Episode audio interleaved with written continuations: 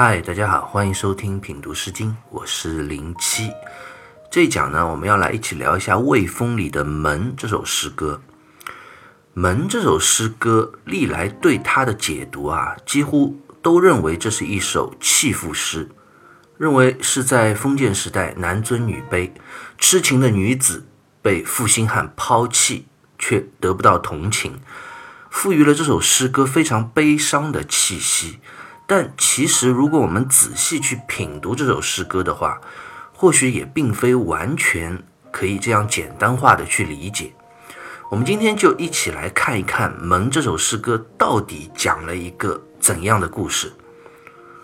先来看诗歌的第一段：“门之痴痴，抱布贸丝，飞来贸丝，来及我谋。送子涉齐，至于顿丘。”非我迁妻，子无良媒。羌子无怒，秋以为期。门之蚩蚩，抱布贸丝。门这个字啊，历来有两种看法：一种认为它指的就是百姓、普通人的意思；还有一种解释认为是流亡的百姓，因为。门这个字是由王和民两个字构成的。无论如何啊，诗歌一上来的这个男主人就是一个非常普通的一个百姓。中国最早的文学《诗经》啊，国风里的诗歌，跟其他很多历史悠久的文明古国也是非常早期的史诗，有一个很大的区别，那就是《诗经》里的诗歌啊，往往是没有什么流传千古。或者名字响当当的英雄人物的，都是普通的寻常百姓，歌唱着质朴的民间歌谣。大部分甚至我们都不晓得他的名字是谁，但却也能够感动千年，因为他所讲述的都是最寻常百姓的故事，透露着每一个普通人都能够感知和理解的情绪。接下来，痴痴指的就是笑嘻嘻的样子。诗歌一上来就写到了一位普普通通的小伙子，他满脸笑容，那要做什么呢？抱布贸丝。布这个字在毛诗里就讲布币也，古人以布为钱币，所以这里也引申为钱的意思。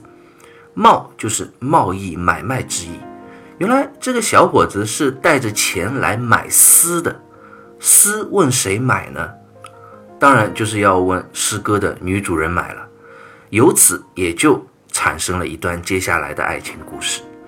诗歌的女主人，同样我们也不知道是谁，也只是一个寻常普通的采桑的女子，采摘桑叶，制作丝线，就是她平时要做的事情。小伙子来找她买丝，为什么要笑嘻嘻的呢？因为醉翁之意不在酒。姑娘心里也非常的明白，所以讲非来贸丝，来及我谋。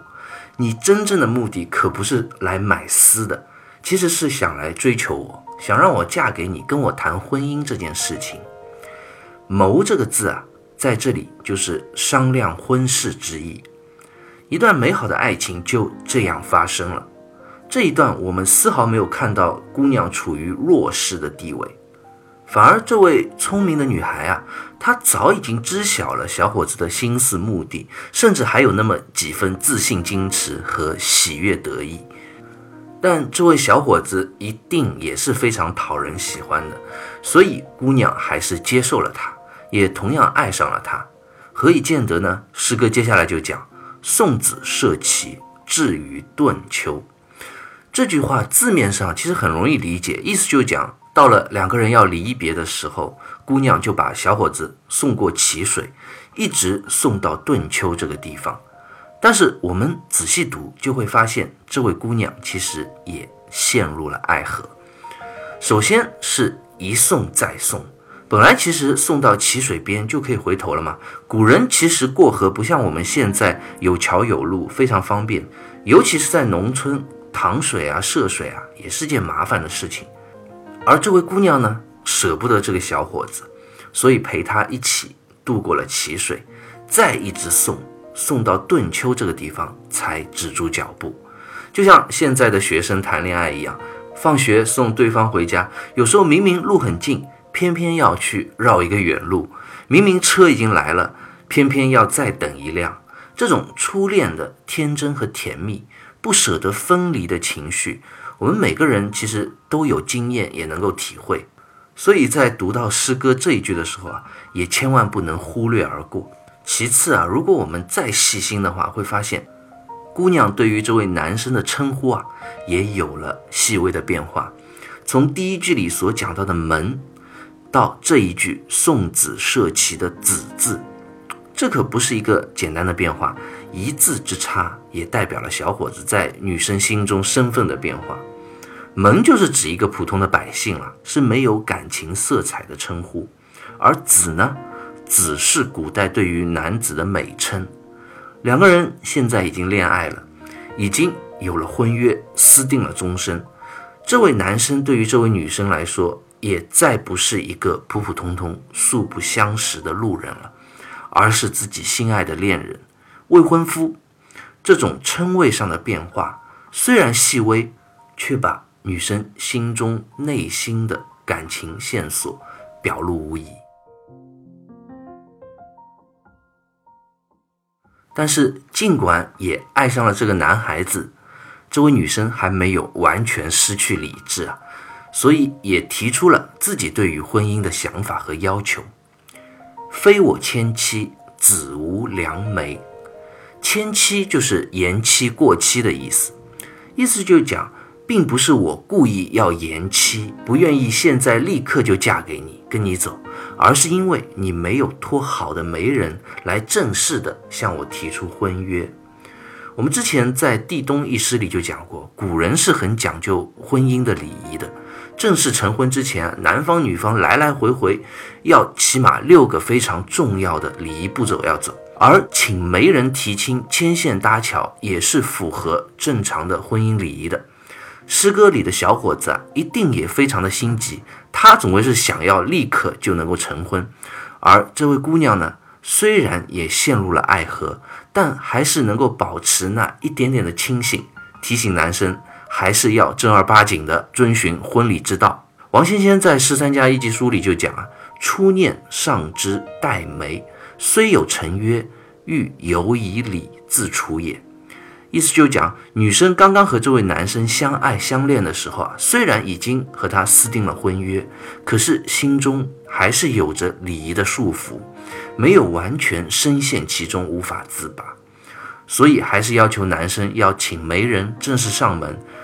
但是即便如此，女生嘴上有矜持有拒绝，心里也是舍不得这个男生的，所以接下来就安慰他：“枪子无怒。”秋以为期，将这个字啊，在这里读羌，是请的意思。我们知道李白有一首诗歌叫《将进酒》，这个将字啊也读羌，是请喝酒的这样一种意思。很多人就读将，其实是错的。这句话就是女孩子对这位男生说：“请亲爱的你千万不要动怒生气啊，我并不是故意要拖延婚期，要为难你，我会一直等你的。”我们以秋天为期限，我等你来娶我。我们接下来看诗歌的第二段：臣比鬼园，以望复官。不见复官，泣涕连连；既见复官，宰笑宰言。耳补耳视，体无旧言。以耳车来，以我会迁。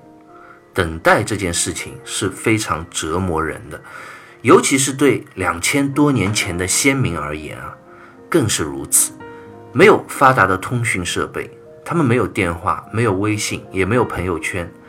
那个人一走就杳无音讯了，根本不知道他现在过得如何，甚至不知道他是死是活，是不是已经把我忘了，还是跟我一样在想着我、思念着我呢？臣比鬼园以望复关，城就是攀登的意思，鬼园是指残破的城墙。小伙子离开以后啊，这位女生就陷入了漫长的等待的煎熬中，常常独自登上残破的城墙，望着他离去的方向，等待着他早日回来。复关这个词呢，历来不同的看法就比较多了。一种常见的解释是认为指城门。王先谦在《十三家艺伎书》里就讲：“近郊之地设关以击入出，欲非常，法制严密，故有重关。”意思是讲，古时候在城市近郊的地方啊，设有城门关口，以防御非常时期，比如啊战争之类的。有的关口啊是由两道的门组成，就称为重关，也就是副关。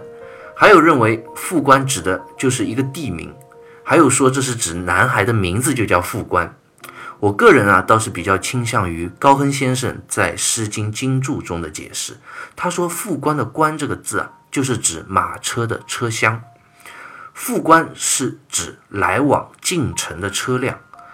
女子每天在城头望着来往的车辆啊，多希望其中有一辆就是男子回来迎娶她的婚车啊。不见副官，泣涕连连。但是呢，时间一天天的过去，每天的等待和远望都没有见到心中所期待的人和车。这等的煎熬让人泣涕连连，泪流不止。我想，可能原来约定的秋天已经到了吧，或者已经有点过期了。男生还是没有出现，女生对于他的思念和爱意呢，非但没有减弱。却愈加的强烈，难以控制住自己的情绪了，望眼欲穿，这是何等的煎熬啊！诗歌刚刚通过描写这位女生在残破的城墙上等待小伙子回来娶她，已经蒙上了一层悲伤的气氛。接下来就讲到既见副官，宰笑宰言。整个文学气氛又一下子开心活跃了起来。这位小伙子没有食言，女生等到了他的回来，久别重逢，喜悦欢笑，心中又有说不完的话要彼此倾诉。那小伙子回来是带着媒人来正式提亲的吗？这一点在诗中并没有提到，我想应该也没有。但是有一点我们知道的，那就是在经过了漫长的离别和等待之后啊。男生对于女生的爱啊，其实也没有改变。他虽然没有正式的来带着聘礼和媒人迎亲，但也是带着好消息来的。什么好消息呢？耳补耳视，体无咎言。补和视啊，都是古人占卜的方法。补，我们之前在《定之方中》一事里也已经讲到过。就是用火去灼烧、去烤打过孔的龟壳、牛骨，然后看龟壳上的裂纹来进行占卜。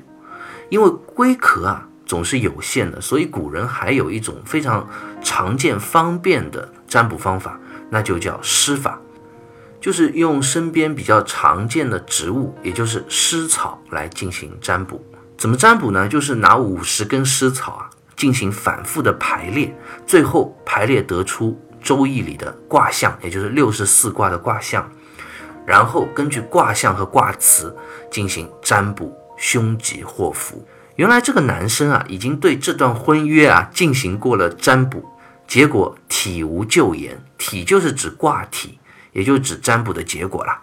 咎言是指不吉之言，体无咎言就是讲占卜的结果非常好，没有任何不吉利的话。说明这段爱情，包括之后的婚姻啊，一定会非常的幸福。当然，这个男生到底有没有真的占卜过，或者只是用甜言蜜语来讨好这位女生，我们现在已经不得而知了。那对于这位女生而言呢？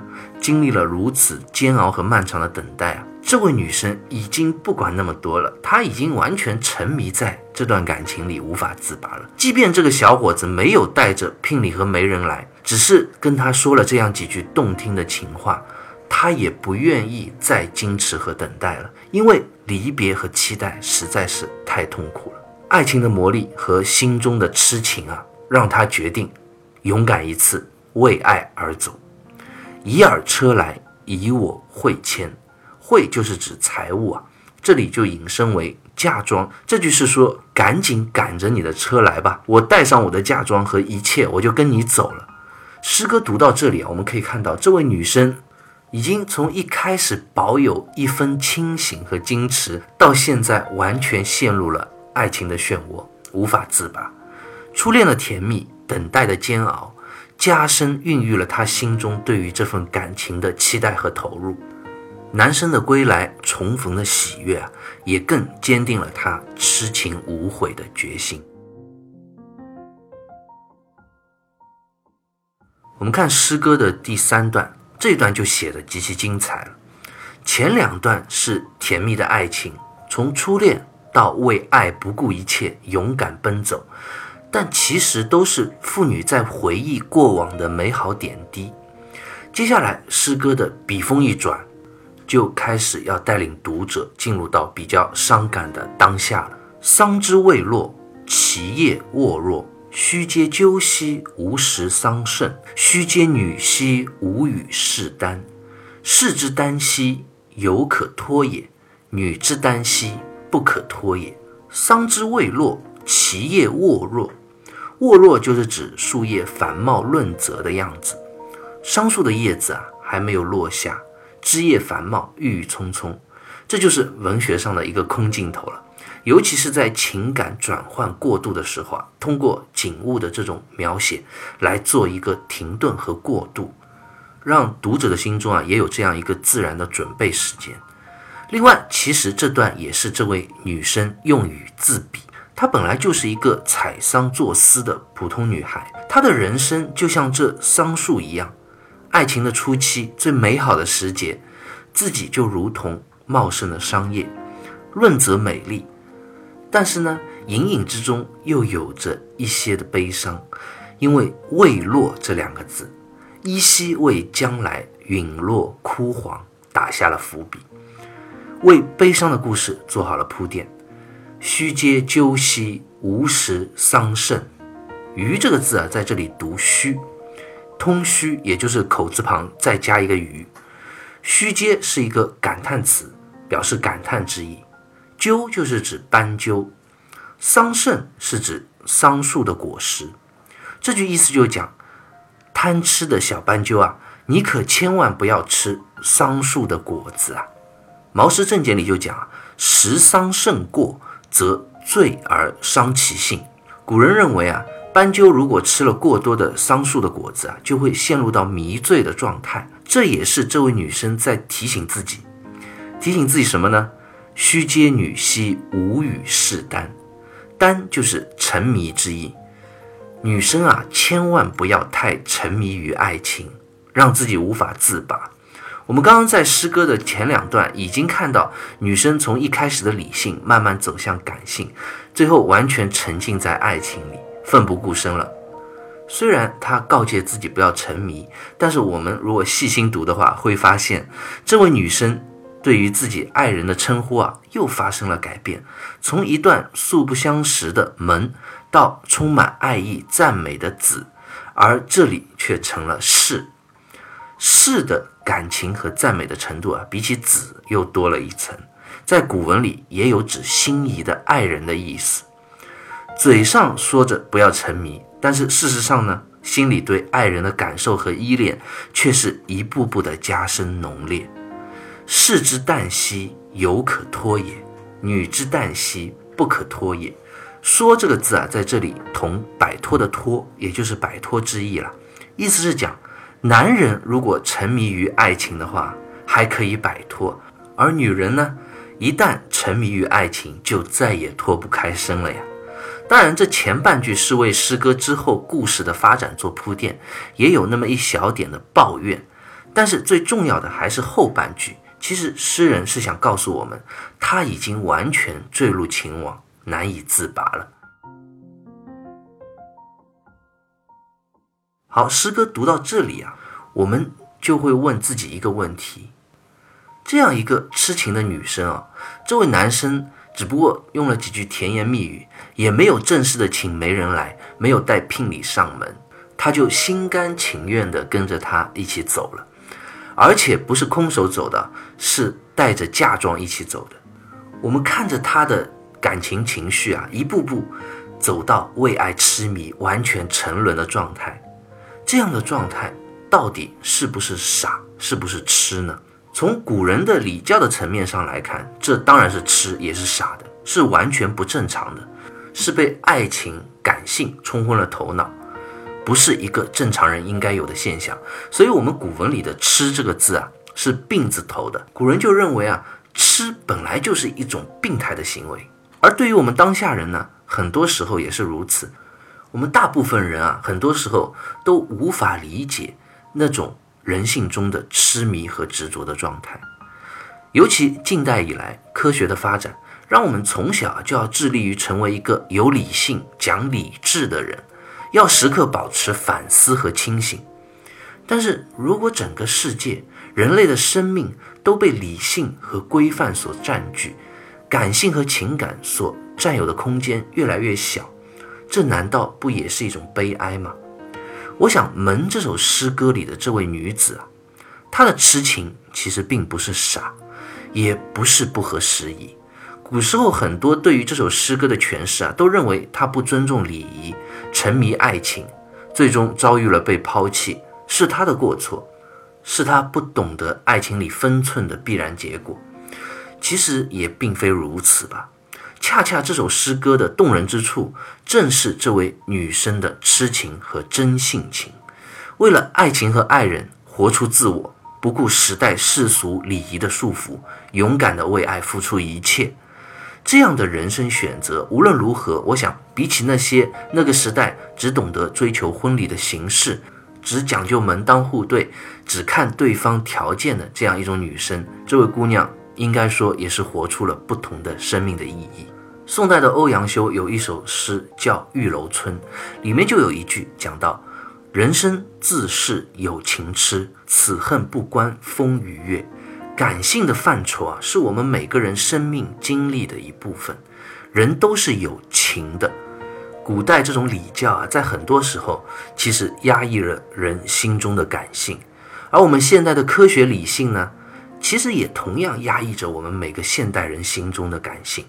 我们活得那么精确，用科学和工具来丈量我们身边的一切。但是却失去了人之为人最重要和丰富的感知力。当我们走到自然里，看着漫山遍野盛开的花朵的时候，会不会还有那样一份融入自然的感动呢？就像古人说的“感时花溅泪”，这就是一种非常自然而然的感性的真性情的表达。你看到美丽的花朵，这些美好的事物的时候啊，你的心中结合你自己的经历。就会自然而然有这样一种感动和感知力，而痴迷和沉浸在自己深爱的人或者热爱的事物中，这种忘我的感动的状态啊，也是最美妙的。我们知道印象派的大师梵高，在他活着的时候啊，他的画卖不出去，人家都觉得他的思路不正常，他是一个痴的人，根本不知道他在想什么。但是现在我们看他的画，莫名也会有那样一份感动。我们发现他的画透露出了他眼中的世界，跟我们看到的是如此的不同。他眼中的世界是如此的天真单纯，又绚烂美丽、梦幻迷人。而我们眼中的世界呢，好像就是世界原来的样子。我们丝毫看不到梵高画里的那种奇幻迷人。梵高就曾经说过：“他说我不知道世间有什么是确定不变的。”我只知道，只要一看到星星，我就会开始做梦。我们常说“痴人说梦”，好像是一个带有贬义的成语。但是我们有没有想过，或许他们并不是痴人呢？也许是因为永远让自己保持清醒、保持理智的我们，已经失去了做一个美梦的能力，失去了爱和感动的能力呢？这也是值得我们去深思的。那。蒙这个爱情故事，接下来又会如何发展呢？男生为何要抛弃这位女子？